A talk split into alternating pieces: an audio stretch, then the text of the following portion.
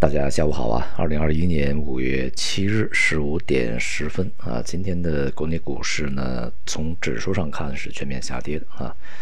而且呢，这个个股也是跌多涨少，整个的这个市场的成交量较前两个交易日呢有所放大啊，达到九千多亿，也就是说呢，这个市场呈现一个放量下跌的状态。从这个板块行业上来看呢，除了资源股以外，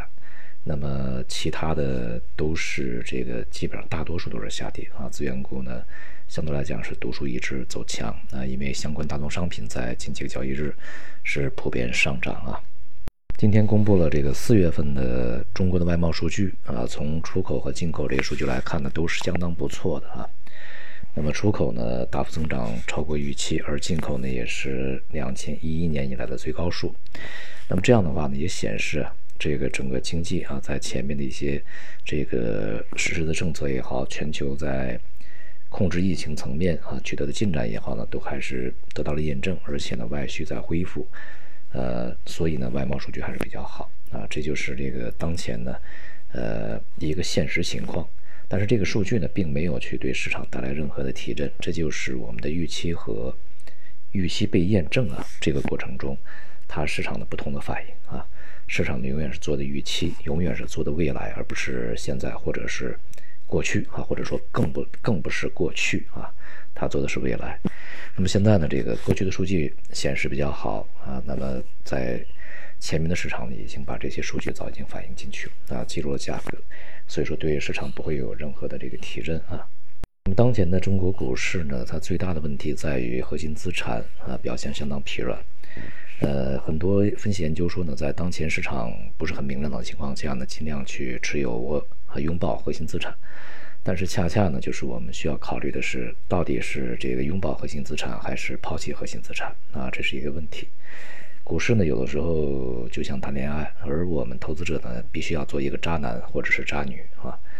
呃，不能够从一而终，这个要中间要不断的去换才行啊。你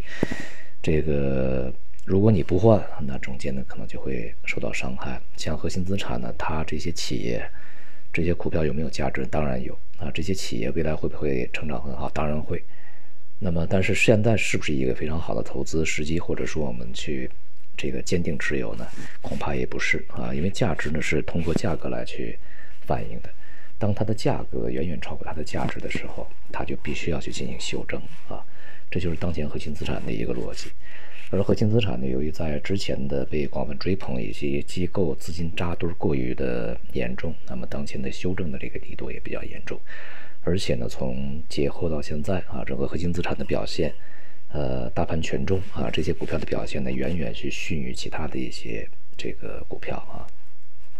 并且呢，是处在一个反复的阴跌状态。而这些阴跌状态呢，带动整个市场的大盘。也是处在一个震荡整理阴跌的状态啊，这种状态呢就是温水煮青蛙啊，在你不知不觉的过程中啊，市场已经跌去了不少啊，而核心资产在当前的这种表现呢，也呃仍然不能够去排除它在未来可能会产生比较剧烈的波动，也就是剧烈的下行这种风险啊，所以呢仍然是需要去谨慎。那么即便呢。这个在未来的数个月啊，整个大盘呢还有可能会去震荡，甚至在间货之间的反反弹。但是整体来讲，重心下移啊，目前看起来呢是这个并没有改变啊这样一个态势。而与此同时呢，就是其他的中小盘股啊，创业板也并不能够去重新回到一个强势状态啊。呃，所以呢，整个市场的基调其实是比较弱的。这里面呢，就是。呃，个别的板块、个别行业以及个别的个股啊，在前边呢修正的这个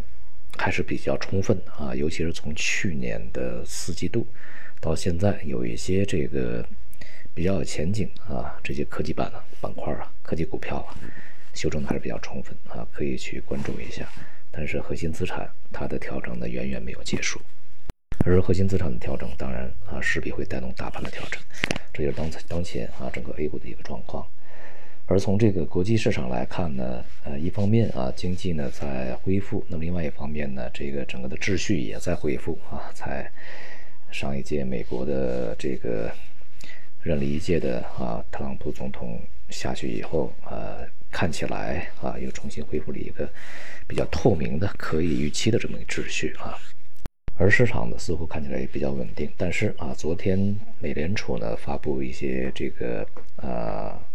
金融稳定报告啊，这就是美联储理事会发布的破天荒的啊，非常这个罕见的去提示，呃，当前的经济在恢复啊，这个股市在大涨啊，投资者欢欣鼓舞。但是呢。呃，非需要这个非常警惕啊，呃，潜在的金融风险，尤其是股市波动的风险。这个呢，也是美联储在历史上或者说近些年很少提及的一个方向啊。呃，并且呢，就是如此直白的啊，如此明确的提示股市风险。呃，在我的记忆里面，在之前的很长时间没有见过。所以呢，也意味着啊，在这个外围的市场呢，也存在一些。估值啊过高啊，这个市场的情绪过于亢奋，呃，市场的这个心态呢过于乐观，这么一个情况啊，也就是大家都知道啊，随时会楼倒塌啊，但是呢，大家都还在里面待着不出来。那么一旦倒塌的时候，做鸟兽散，它就会比较猛烈，呃，因此呢，也要随时去警惕啊，外围啊这个市场的一些波动。总体来说呢，我们所经历的是一次危机，呃，危机所带来的市场的剧烈波动，以及这个财政和货币政策所带来的一个市场的这个重新恢复，哎，并且呢是超预期增长啊。那么这种现象呢，在十余年前，也就是两千零八年的金金融危机以后也出现过，但是啊，此一时彼一时，就是我们的这个。所处的环境和条件呢，与当时完全不同，尤其是啊，比如说在两千年网络泡沫破灭以后的这个政策，它所带来的一些激励和当前以及次贷危机以后的激励呢，它的效果是不同的。而